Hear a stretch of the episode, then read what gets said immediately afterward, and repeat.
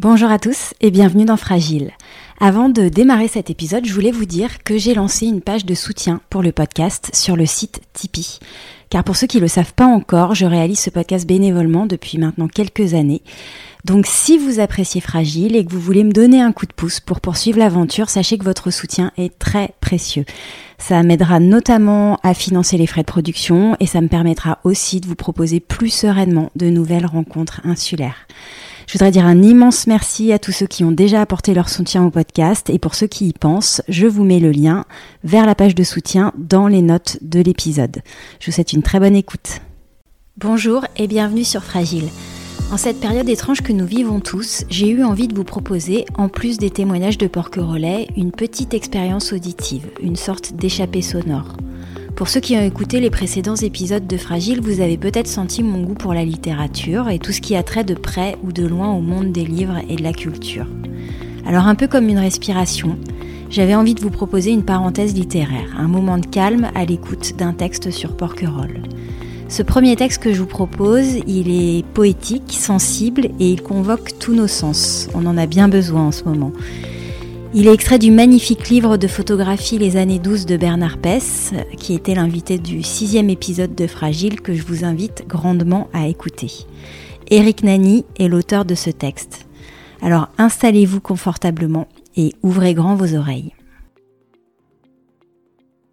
Je passe sur les chemins fous.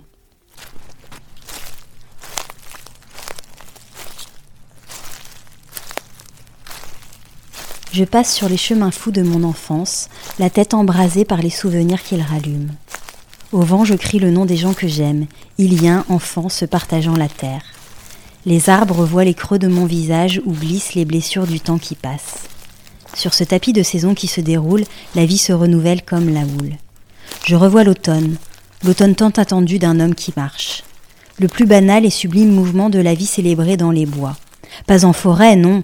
La forêt sous-entend l'inexploré, et je connaissais chaque endroit.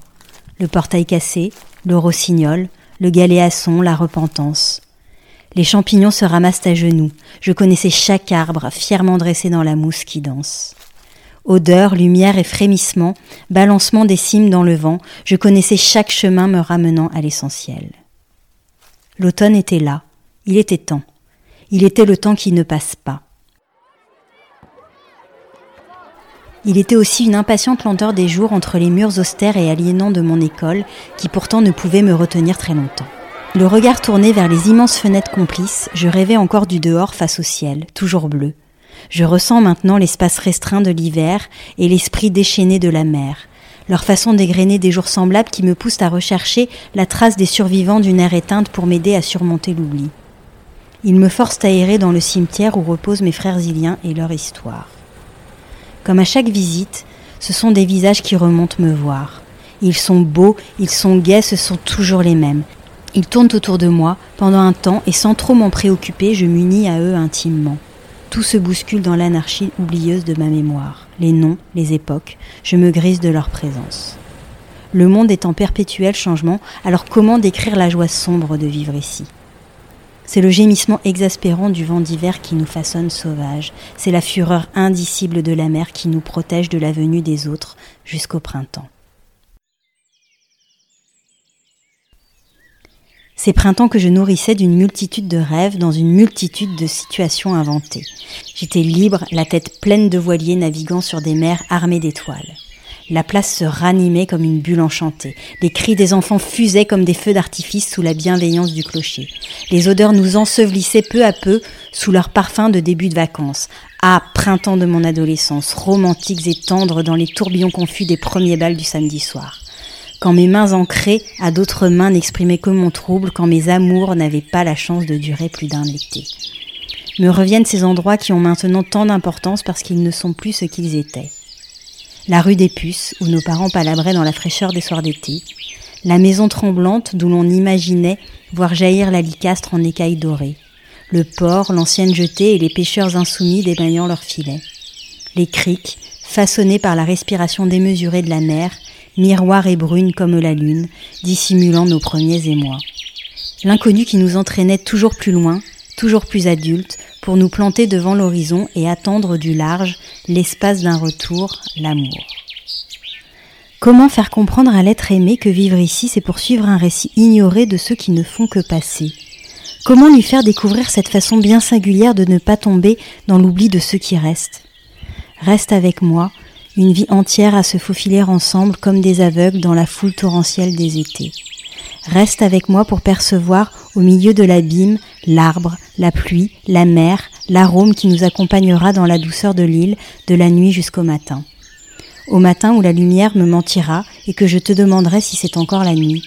Tu me raconteras alors le contenu d'un jour de printemps, celui d'une nuit au bord de la mer ou celui d'une promenade d'automne et celui plus déchirant d'un adieu.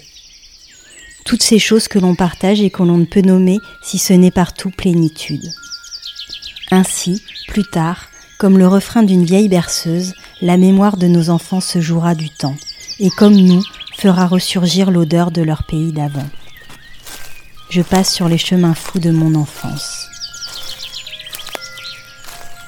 Merci à Eric Nani pour ce magnifique texte qui dit l'île immuable émouvante, les souvenirs et le temps qui passe, qui raconte les hommes qui ont foulé son sol à une époque que l'on aurait bien aimé connaître. Merci bien sûr à Bernard Pess et à Arnaud Bisalion, l'éditeur de son merveilleux livre Les années douces, que je ne peux que vous encourager à vous procurer sur le site des éditions Arnaud Bisalion ou sur le site de la FNAC. Vous retrouvez toutes les références de l'épisode sur fragileporquerolles.com et pour celles et ceux qui voudraient découvrir quelques photos de cet ouvrage, rendez-vous sur les pages Facebook et Du podcast Fragile. Je ne sais pas encore si j'arriverai à réaliser plusieurs épisodes de ce type, car euh, oui, je télétravaille et dans le milieu de la radio, chaque jour est un challenge pour assurer la continuité d'antenne. Dites-moi si ces lectures vous plaisent en m'envoyant un petit message sur Facebook, Instagram ou via l'espace de contact de fragileporquerolles.com. Et on se retrouve de toute façon la semaine prochaine avec un nouvel invité. D'ici là, je n'ai qu'une chose à vous dire, portez-vous bien et restez chez vous à écouter des bons podcasts. À très bientôt!